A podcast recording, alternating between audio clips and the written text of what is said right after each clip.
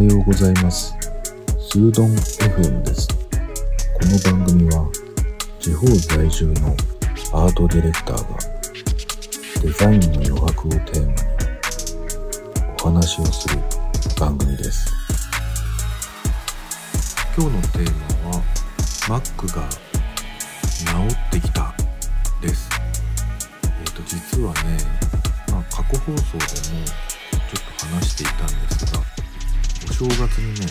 Mac がね壊れちゃったんですよね。あのメインで使ってるのが MacBook Pro 13インチなんですけれども、まあ結構ね年数も使ってるのかな。2016年に買った Mac で、もう5年になるのか、今年で。結構早いですよね。まだね、でも全然使えるし、そんなに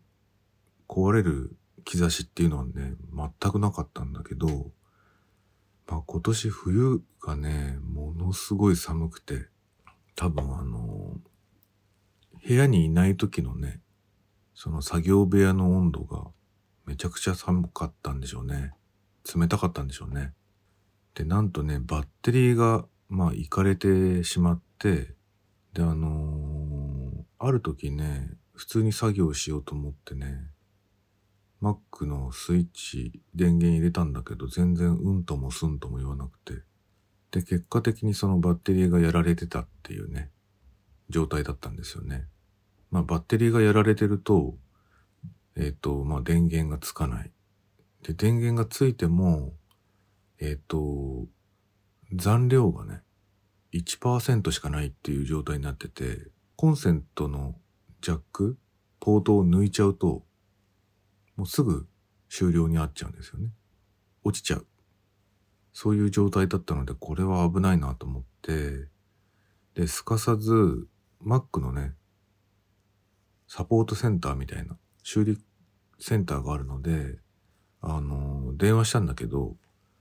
なんとね、4日までやってないんですよ。で、気づいたのが、なんか元旦ぐらいだったんですよね。元旦でちょっと調子悪いなと思って様子見て、2日にはもう完全にややべえなってなったので、2日にもう連絡しとけば休みの間少しでも早めて届くかなと思ってたんだけど、4日まで休みですっていう感じでね、書いてあってね、ぬおーと思って、で、5日の昼間に電話して、で、Mac もね、Mac っていうか Apple もね、その割と原始的なんですよね、そこの修理の依頼するやり取りっていうのは、最終的には電話で受け付けないと、あの、サポートセンターとやり取りできないんですよね。まあ、わざとそういう風にしてるんでしょうけど。で、やっと出せたなと思ったんだけど、えっ、と、受付は5日にできたんだけど、6日の、最速で6日の夕方だだったんですよ。出せたのがね。で、えっ、と、それから6日に出したでしょ？で、7、8、9、10、10日に届きましたから、しかも、ここ、すごい僻地なんですよ。地方の。だから、出して4日で着いたっていう。届くまでに。戻ってくるまでに4日。めちゃくちゃ早いですよね。でね、感動しましたね。あのーすごい早いと思って。でもね、ちょっと困ったのが、ことがね、いくつかあったので、それも後でちょっと話そうと思うんですけど、先にね、その Apple Care から Apple Care サポート修理報告書っていうのが届いてるので、何を直したかっていうのをちょっと読み上げてみようと思います。バッテリー交換サービスをご利用いただき、誠にありがとうございました。えーご申告症状っていうのが、バッテリーの膨張、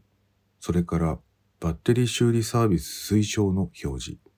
えっ、とね、これは何かっていうと、まずその電源が入らなくなったっていう一つの要因がですね、バッテリーの膨張だったんですよね。で、これはね、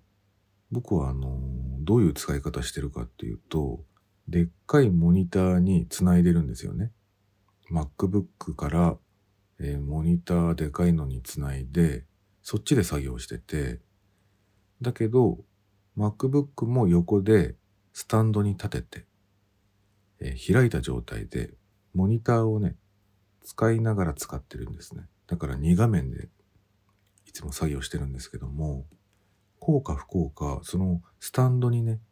立てかけていたためにあんまり気がついてなかったんだけどその故障したかなと思ってねのいろんなものを付属しているものを全部外してね机の上にね MacBook を置いてみたら膨らんでるんですよね。あのキーボードがバッテリーの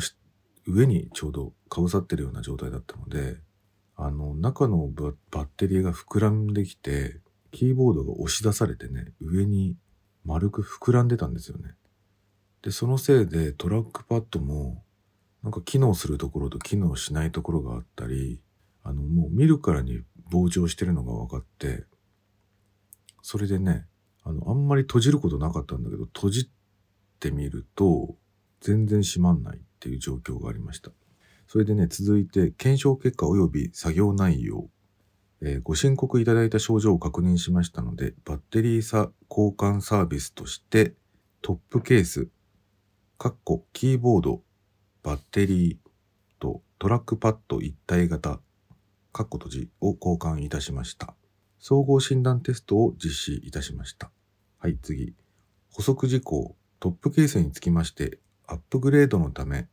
キーボードの表記が工場出荷時とは一部異なる場合がありますが、機能は同一の仕様となります。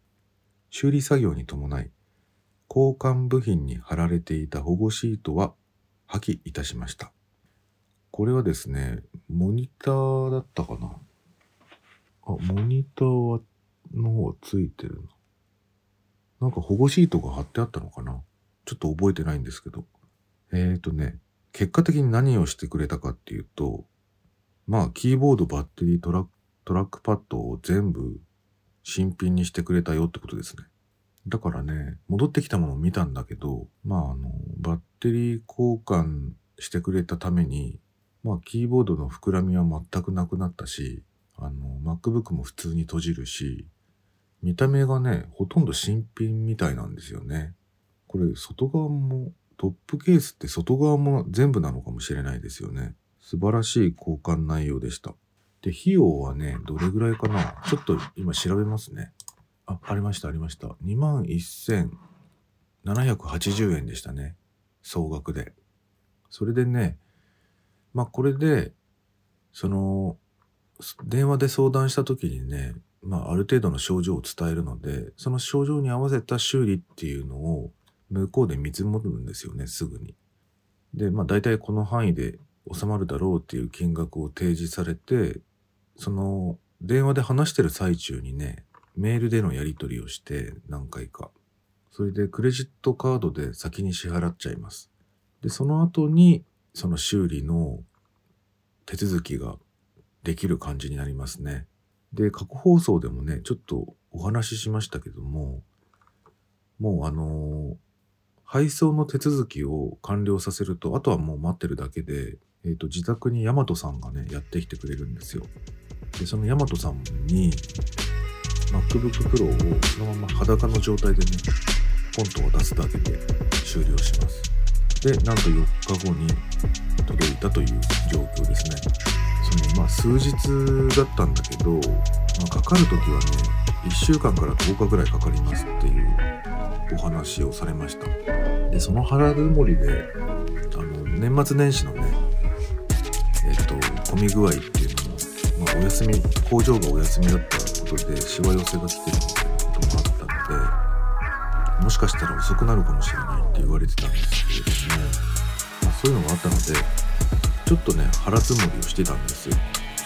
で、あのーまあ、メイン機が壊れちゃったので、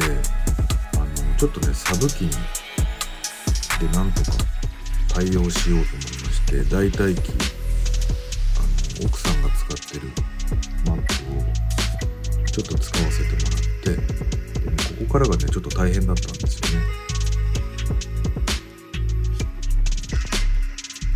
はい。ちょっと長くなってしまったので、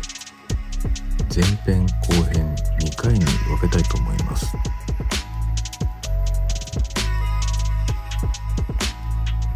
今日は